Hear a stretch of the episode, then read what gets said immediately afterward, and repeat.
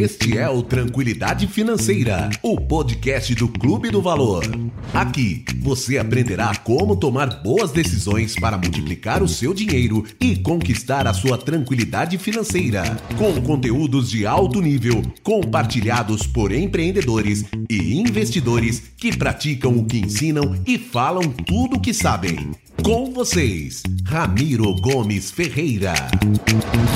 Então, senhoras e senhores, estamos aqui, eu, Ramiro e meu colega Tiago, para o início do nosso 11 episódio do podcast Tranquilidade Financeira. Um episódio em que o Tiago vai trazer uma dúvida aqui da nossa audiência. E antes de passar a bola para ele, só para avisar: quem quiser participar com a sua própria dúvida, tem um link aqui na descrição do episódio. Então, bora lá, Thiago.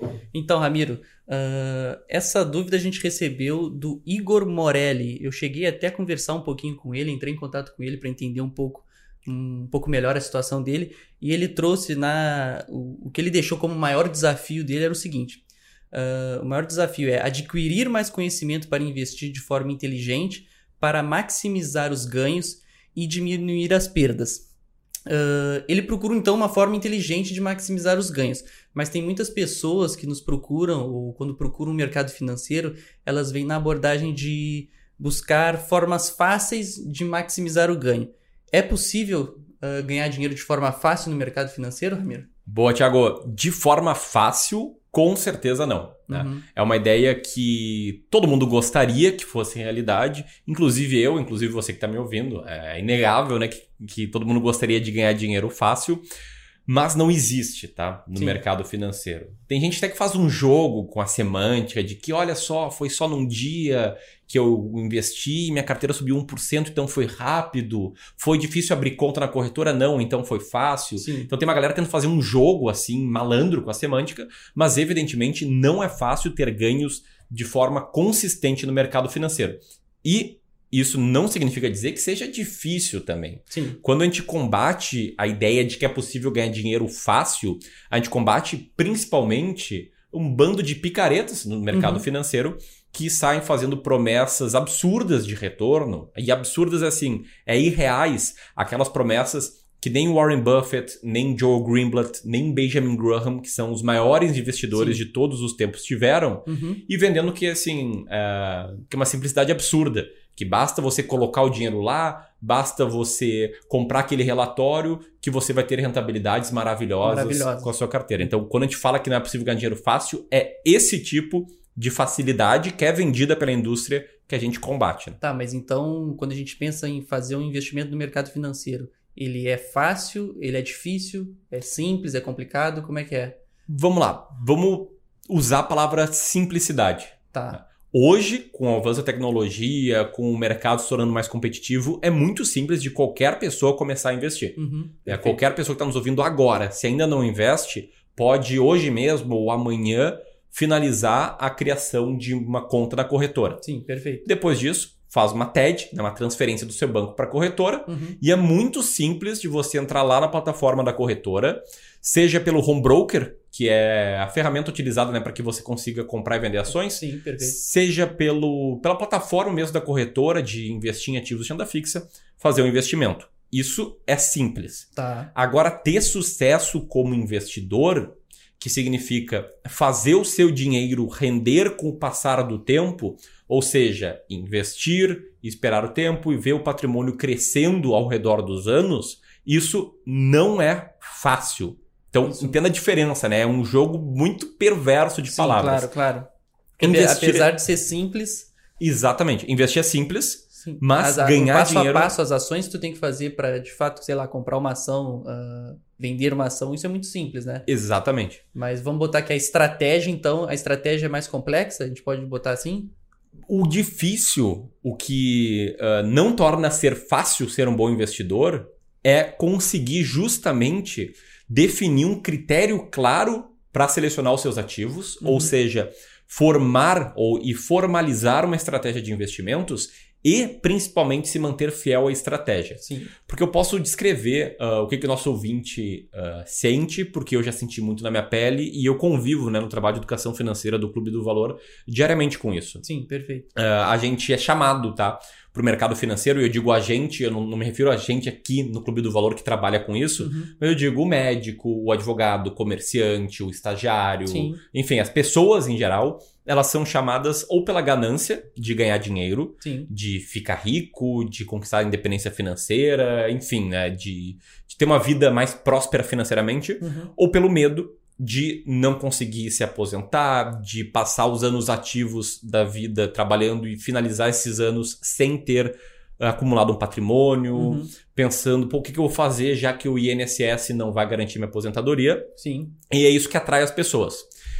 Daí, por ser muito simples investir, rapidamente, podem assistir assim meia dúzia de vídeos no YouTube ou ler um livro, rapidamente a pessoa já vai conseguir ter insumos para colocar o seu dinheiro para investir, para colocar o seu dinheiro para em tese trabalhar para ela. Trabalhar para ela. Uhum. E daí o que, que acontece? Muitas pessoas abrem conta, vão lá, vem, ah não, vou investir em bolsa, né? A bolsa está subindo, parece que vai ser bom, compra uma ação e aí vira o caos. Como assim vira o caos? Ela não sabe o que fazer. Ela não sabe direito porque ela comprou essa ação ou Sim. porque ela fez esse investimento. Ela não sabe o que, que ela vai fazer para vender no futuro, ou uhum. seja, qual o critério que ela vai usar para vender essa ação. Quando que, ela, quando que ela tem que comprar, né? Quando que ela tem que vender, né? Exatamente. Essas... Quando que ela vai vender também se a coisa der errado e por aí vai.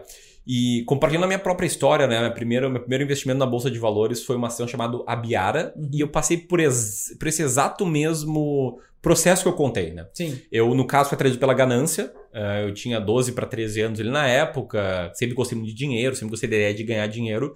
Então, fui atraído pela, pela ganância, para ver o dinheiro trabalhar para mim. Uh, comprei um livro chamado Bem-vindo à Bolsa de Valores, Sim. li o livro, entendi como é que funcionava um home broker. Na época não era tão simples, mas ainda assim no final desse livro ele tinha um guia das melhores corretoras, ou um guia das corretoras que existiam, né? Uhum. Eu aleatoriamente escolhi uma corretora ali, foi a Planner, corretora de valores. lembro até hoje, o ano era 2005 ou 2006, isso que é a única coisa que eu não lembro direito, assim, uh, o ano, mas acho que era 2005. Uhum. E abri uma conta, a Planner era 15,90 corretagem fixa. Uh, e daí eu botei dinheiro lá na conta e pensei, tá, e agora? Né? Onde é que eu vou trazer essa informação? Sim.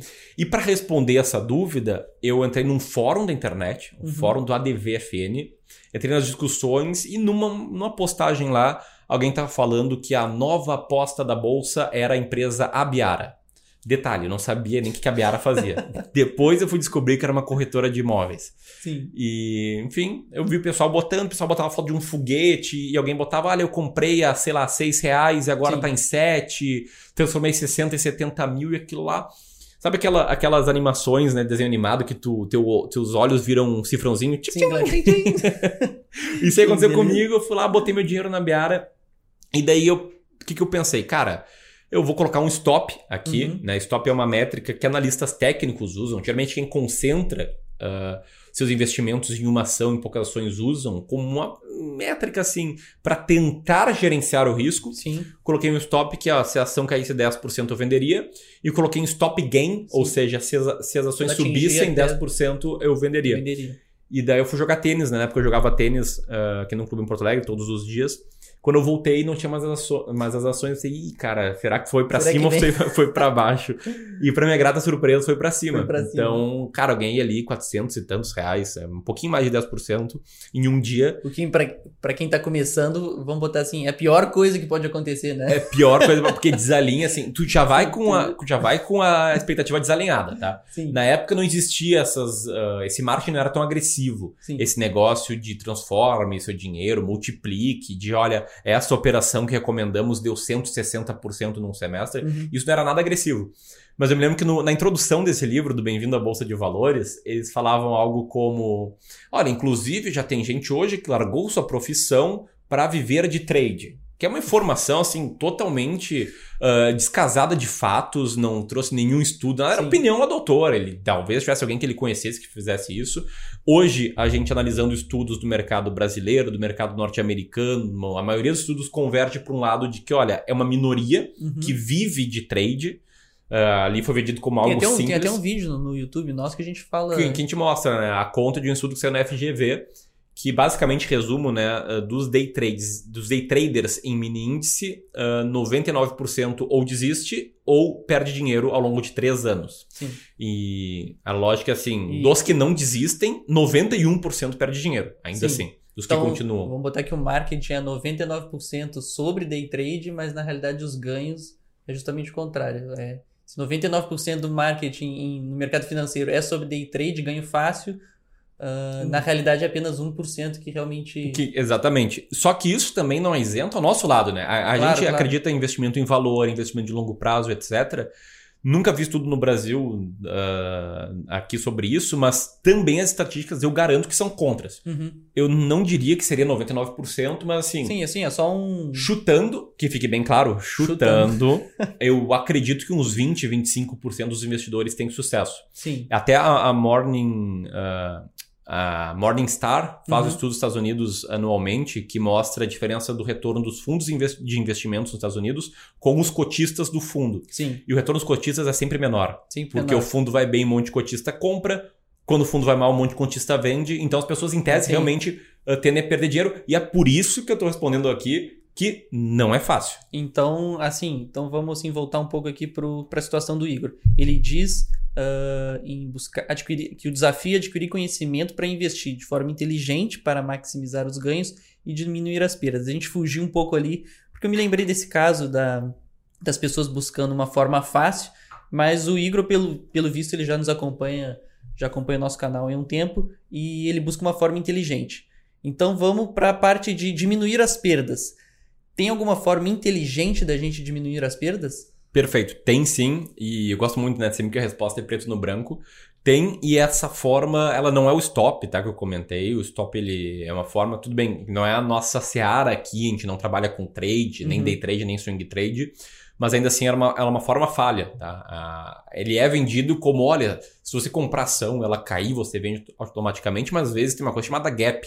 Ela Sim. já abre abaixo do seu stop, já abre em queda livre e já era para a era. métrica de proteção de- de de gerenciamento de risco. Sim. Mas tem uma outra forma maravilhosa, simples e que não vende, e não vende, eu digo, a gente já tentou fazer vídeo com esse título, foi um grande fracasso, que se chama diversificação. Sim. O que é diversificar? Não é sair comprando tudo que você vê pela frente. Uhum. É, de forma inteligente, dividir os seus investimentos, primeiro, em diferentes classes de ativos, Uhum. Classe de ativos é um grupo de ativos com as mesmas características.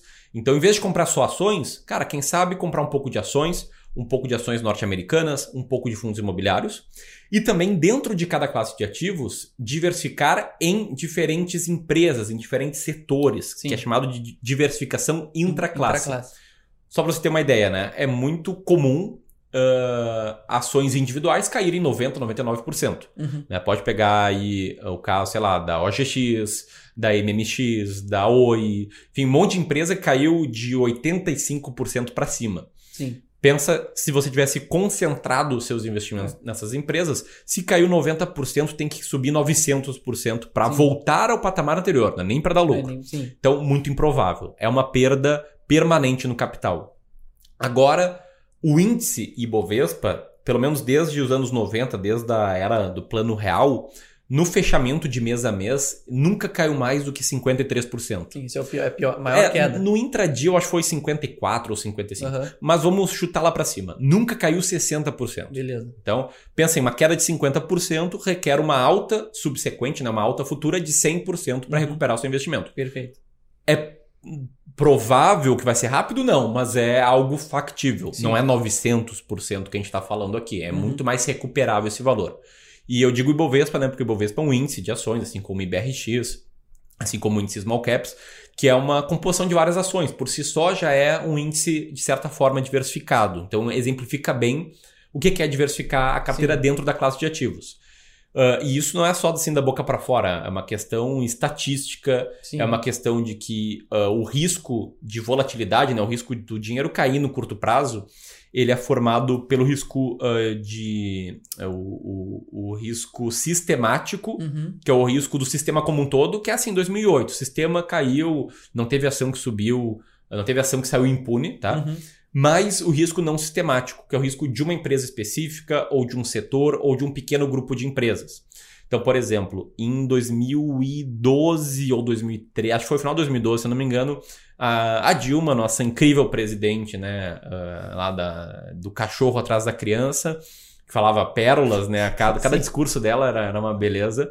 Ela deu um canetaço no setor de energia elétrica e, assim, no instalar de uns de, de dedos, todas as empresas do setor, todas as empresas de distribuição, né? não, uhum. não do setor, mas de uma parte específica do setor, uh, caíram muito porque ela mexeu nas regras ali das concessões. Sim. Isso é o risco não sistemático. Perfeito. Não é o sistema inteiro. O Brasil não quebrou naquele momento. Sim, Nem as empresas quebraram, mas claro. o setor, as empresas de distribuição de energia elétrica, todas sofreram de uma noite da noite para o dia. Sim. E aquilo era até engraçado, né? Um case, porque Uh, existe um imaginário popular de que empresas de energia elétrica são mais seguras, porque uhum. é uma concessão, é o Estado, vão te pagar, etc. Então, empresas como uh, Eletropaulo, Eletrobras, Semig, etc., da noite para o dia despencaram, né, porque sofreram com algo muito específico do setor. Sim, perfeito. Uh, então, Ramiro, assim, a gente está pensando aqui em formas inteligentes né, de maximizar ganho e diminuir as perdas. Uh, muita gente procura isso, uh, pensa nisso, sem muito. procura essa, essa ideia quando vai investir, mas na realidade ainda não tem um planejamento financeiro claro, não tem uma organização financeira clara. E o que eu vejo aqui no Clube do Valor, muito em função aí dessa tua, dessa tua bagagem, tu e do Bruno, de planejador financeiro, é a gente sempre fazer o alinhamento entre planejamento financeiro, organização financeira com os investimentos. Será que quando a gente fica. Gente, às vezes a gente pode ficar fixo na nossa cabeça que a gente tem que maximizar ganho e diminuir perda, mas será que uma forma inteligente de maximizar os ganhos não seria tu dar um passo atrás, uh, fazer um bom planejamento financeiro, fazer uma boa organização financeira antes de começar a pensar em investimento? Perfeito. É uma forma maravilhosa, porque, primeiro, né, a gente sempre fala, repete e nunca é demais repetir. Uhum. Dinheiro, ele é enxergado pela maioria das pessoas como um fim, Sim. Só que ele não é um fim e quem acreditar que dinheiro é um fim não vai ter sucesso ou se conseguir por acaso acumular muito dinheiro vai ser muito infeliz, uhum. porque dinheiro ele é um meio para uma vida com coisas que você mais valoriza.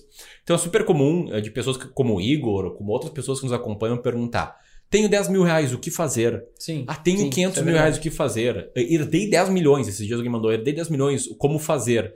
E tudo começa pelos objetivos financeiros. Uhum. Quer dizer, cara, depende, 10 mil reais, depende, tu consegue botar mais dinheiro todos os meses? Se sim, quanto? O que, que você valoriza na sua vida? É conforto? É liberdade? É tranquilidade? Enfim, se você valoriza tudo isso, o que, que você valoriza mais? Então, tudo começa com uma autoavaliação. Claro. Do claro. Que, que é importante para você e depois traduz isso em objetivos financeiros, depois coloca isso no papel e você vai ver como isso vai te motivar. Então, pergunta se isso é uma boa forma de aumentar ganhos, é claro que isso não significa que a sua carteira vai render mais, claro. mas você vai se motivar a poupar mais do Sim. que você ganha, a ganhar mais, uh, a buscar conhecimento para de fato tomar e, boas isso, decisões. E isso sim, no curto prazo, traz mais resultado, né? Total. Mais resultado que vai te motivar e vai, enfim, fazer ter mais dinheiro, que é o final da equação. É claro. o porquê todo mundo investe, né? Claro. E tu tem algum livro, então, para recomendar sobre planejamento financeiro, organização financeira, Ramiro? Tenho, eu gosto muito uh, esse negócio né, de entender a importância do dinheiro na sua vida, o porquê uhum. o dinheiro é importante para você. Uh, não fui eu que inventei. Aliás, meu trabalho como educador financeiro é um trabalho muito assim de curadoria, é estudar filtrar. E tem, tem muita coisa que. Claro. Exatamente, tem muita coisa que a gente estuda que é bobagem. Sim. Tem muito livro horrível que eu li, com teses esdrúxulas que não faz sentido algum. Sim. Então, o trabalho é estudar, filtrar, aplicar algumas das coisas uhum. entender: olha, o que eu apliquei e deu certo, vou trazer aqui para o nosso pessoal, vou trazer aqui para nossa comunidade no Brasil, vou fazer um vídeo, fazer um podcast, vou Sim, ensinar, claro. vou aplicar na minha vida. Então, tem um livro muito bom do Carl Richards. Uh, tem um chamado The One Page Financial Plan, que não foi traduzido para o Brasil. Foi uma dica até do, do Felipe da Verius, ele anos atrás, muitos anos atrás. E tem outro dele que se chama Behavioral Gap, uhum. que foi traduzido para o Brasil com nome nada a ver. Eu acho que é Você e Seu Dinheiro. Sim. É, Behavioral Gap, uma tradução livre, seria tipo gap de comportamento. Sim e você o, e seu o dinheiro. O gap, o que, que seria? O gap seria o espaço, né? O, espa... o, é, é, o behavioral gap é quanto você perde dinheiro investindo por se comportar mal. Ah, sim, é, sim. É, essa estatística que eu comentei, né? De que, olha, os fundos rendem mais do que os cotistas dos fundos. Sim. É o behavioral gap. É o behavioral gap. Então, esses dois livros. E eu não posso deixar de citar, né? Uh, esse podcast no ar na quinta-feira, dia 10 de outubro, que no dia 14 de outubro segunda-feira que vem. Então daqui a pouco você tá ouvindo esse podcast, sei lá, em 2020, 2021, já vai ter sido lançado. Uh, eu tô lançando o meu livro, o livro Mestres do Capitalismo, que compila muito do que eu sei sobre planejamento financeiro. Ele segue a mesma estrutura do curso, no sentido de que, olha, tem uma parte do livro que é organização financeira, tem uma parte que é criação de receita e tem uma parte que é multiplicação patrimonial. E assim, perfeito aí para quem quer ir mais a fundo nessa em tudo que a gente conversa aqui nos podcasts e já que estamos falando de outubro, né, um presente de Natal maravilhoso para quem você ama. Eu quero o meu, vou garantir o meu. Eu acho que é isso então, Ramiro. Já deu para mapear bastante aí a, a pergunta do Igor, né, o desafio do Igor. Eu espero aí que ele nos escute e, e que a gente tenha resolvido aí o pelo, pelo, pelo menos ter dado uma, uma diretriz, aí, um direcionamento no, como é que ele pode interpretar esse. É, encontrar a forma inteligente né, de, de investir e de minimizar as perdas. Perfeito. Valeu, Tiagão. Valeu, Igor. Obrigado pela participação. E você que está nos ouvindo, está nos assistindo a versão do YouTube do podcast. Uh, o link aqui abaixo, o link nas notas né, desse episódio. Uhum. Você pode clicar, preencher o formulário e você ser o próximo Igor, ser a próxima pessoa que vai pautar aqui um conteúdo. E aí sempre falo, né? O podcast ele é de graça, é um conteúdo gratuito, mas na verdade é uma meia verdade. Ele tem um custo sim. Sabe qual é, Thiago? Qual que é, Ramiro? Não sei. O custo é você compartilhar com as pessoas que você gosta, com as pessoas que você acha que vão aproveitar esse material para fazer com que a nossa mensagem aqui chegue a cada vez mais e mais pessoas. Isso aí, perfeito. Valeu, valeu, um abraço valeu, pessoal. Forte abraço.